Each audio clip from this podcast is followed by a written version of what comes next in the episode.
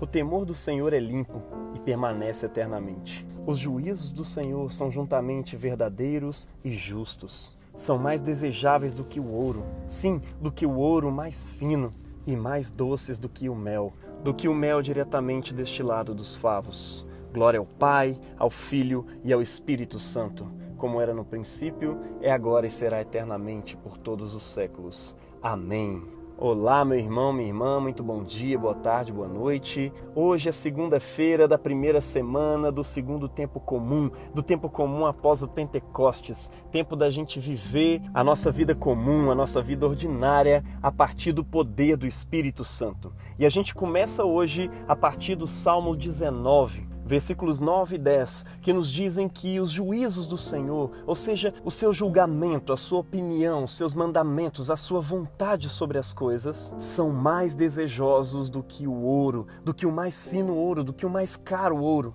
e também mais prazerosos, mais saborosos, mais doces do que o próprio mel destilado diretamente dos favos. E é interessante para nós esse salmo cair exatamente no dia em que a passagem do evangelho que a igreja nos propõe é exatamente a do jovem rico. Lá em Marcos 10, versículos 17 ao 27, onde esse homem chega para Jesus tirando uma média, dizendo: O que, que eu devo fazer para herdar aí a vida eterna? Jesus, mais do que depressa, lança ele em cima da sua própria perspectiva. Afinal, você sabe os mandamentos, não é verdade? Não matarás, não furtarás, não adulterarás, não cobiçarás, honra teu pai e tua mãe. Em outras palavras, Jesus está dizendo para ele: por que, que você está me perguntando que para você é muito óbvio? O homem logo responde para ele: olha, essas coisas eu tiro de letra desde criancinha. E eu fico aqui imaginando o coração de Jesus que olhando para ele o amou. E nesse ato de amor ele o confrontou. Olha, meu irmão, nem sempre um ato de amor é passar a mão na cabeça e dizer que está tudo bem.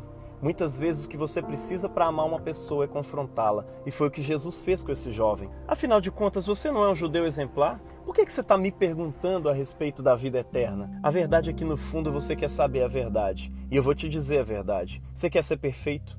Vai, vende tudo o que você tem, dê aos pobres, e então você vai ter um tesouro no céu. E então você vem e me segue. Em outras palavras, para herdar a vida que se vive no reino de Deus, você precisa ter o tesouro no reino de Deus. E ele é um tesouro que vai na direção completamente oposta dos tesouros desse mundo. E para herdar a vida eterna, para herdar o reino de Deus, a vida que procede do reino de Deus, o seu tesouro verdadeiro precisa estar no reino de Deus. Ou seja, você precisa de um tesouro no céu. E isso você só vai alcançar quando você perder o apego pelo seu tesouro aqui da terra. E logo aqui a gente já vê uma disparidade entre a relação que o jovem rico estabelece com a lei do Senhor e aquela que o salmista, o produtor desse salmo que a gente acabou de ler, estabelece com ela. Para o salmista, essa lei é preciosa, mais desejável do que o mais fino ouro, do que o mais caro ouro, mais prazerosa, mais doce do que o mais puro mel.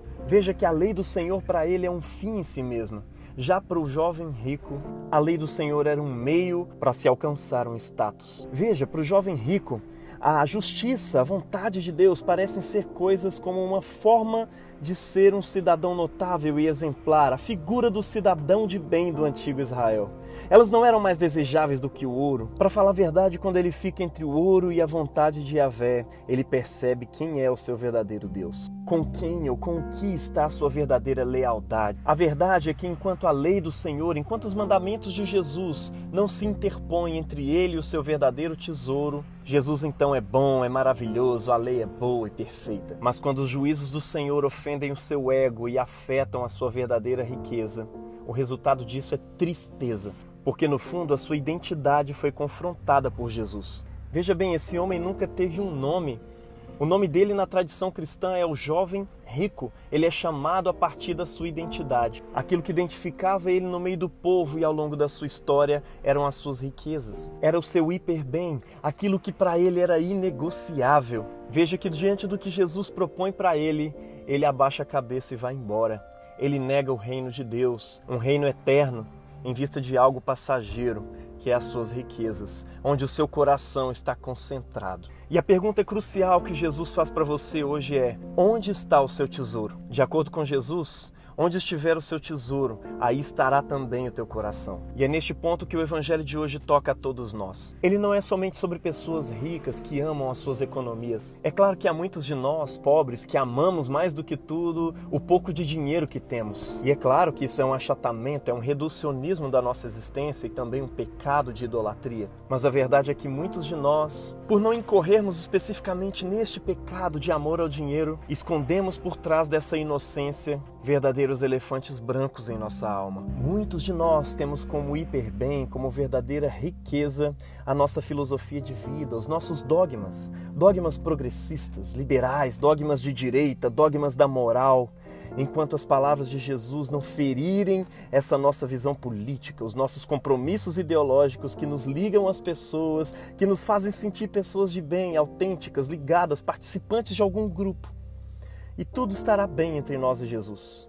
Enquanto Jesus não estiver entre nós e a nossa sexualidade, muitas vezes, o nosso gênero, a nossa raça, os nossos sonhos, o nosso projeto de vida, veja, coisas que, assim como as riquezas do jovem rico, não são o mal em si, mas quando se tornam a nossa identidade, o nosso hiperbem, em torno do que a nossa vida gira, aquilo que é de fato inegociável para nós. A verdade é que isso é um ídolo. O nosso coração não tem lugar para duas coisas serem mais desejáveis do que o mais puro ouro, mais prazerosas, mais doces do que o mel. E quando essas coisas são inegociáveis para nós, o juízo de Jesus para as nossas almas é o mesmo que ele diz ao jovem rico. Como é difícil para ele, como é difícil para ela entrar no reino de Deus. Porque para entrar no reino de Deus, o reino de Deus precisa ser para nós, como na parábola de Jesus, aquela riqueza que assim que encontrada você enterra e vende tudo que tem para possuir o terreno em que ela está enterrada. Mas as palavras de Jesus não param por aí. Ele também traz uma, uma palavra de esperança nesse evangelho de hoje. Ele disse que ao homem é impossível, para o jovem rico era impossível entrar no reino de Deus, mas para Deus nada é impossível. É claro que isso não vai acontecer sem que o jovem rico abra mão das suas riquezas e tenha o seu tesouro unicamente no céu, como Jesus disse a ele. O milagre que na verdade nos torna passíveis de entrar no reino de Deus é um milagre que acontece por meio do Espírito Santo, que nos transforma por dentro e nos coloca em condições de negar qualquer coisa pelo reino de Deus sejam as riquezas materiais, seja a nossa identidade sexual, os nossos projetos de vida, a nossa identidade de classe, a verdade é que nada disso é tão precioso perto do reino de Deus. Permitamos hoje que o Espírito Santo de Deus nos liberte dos nossos amores que se interpõem entre nós e o reino de Deus. Seja pecados, mais obviamente, sejam coisas que, assim como as riquezas, não são o pecado em si, mas são um verdadeiro ídolo para nós. Deixe que ele defina o que você irá fazer com essas riquezas, não você. Como ele fez com o jovem rico, deixe que ele faça com você. E diferente do jovem rico, responda positivamente aquilo que Jesus está te propondo. Que para você não interesse como isso será negado, mas sim pelo que essas coisas serão negadas pelo reino que é mais prazeroso do que o doce mel destilado da fonte, mais desejável que o mais fino, que o mais caro ouro. E saiba você, meu irmão, que isso acontecerá com cada cristão ao redor do mundo. Todo cristão é ex alguma coisa, e todo cristão, independente de quem quer que seja, teve de abandonar alguma coisa preciosa pela riqueza e prazer inestimáveis do reino de Deus.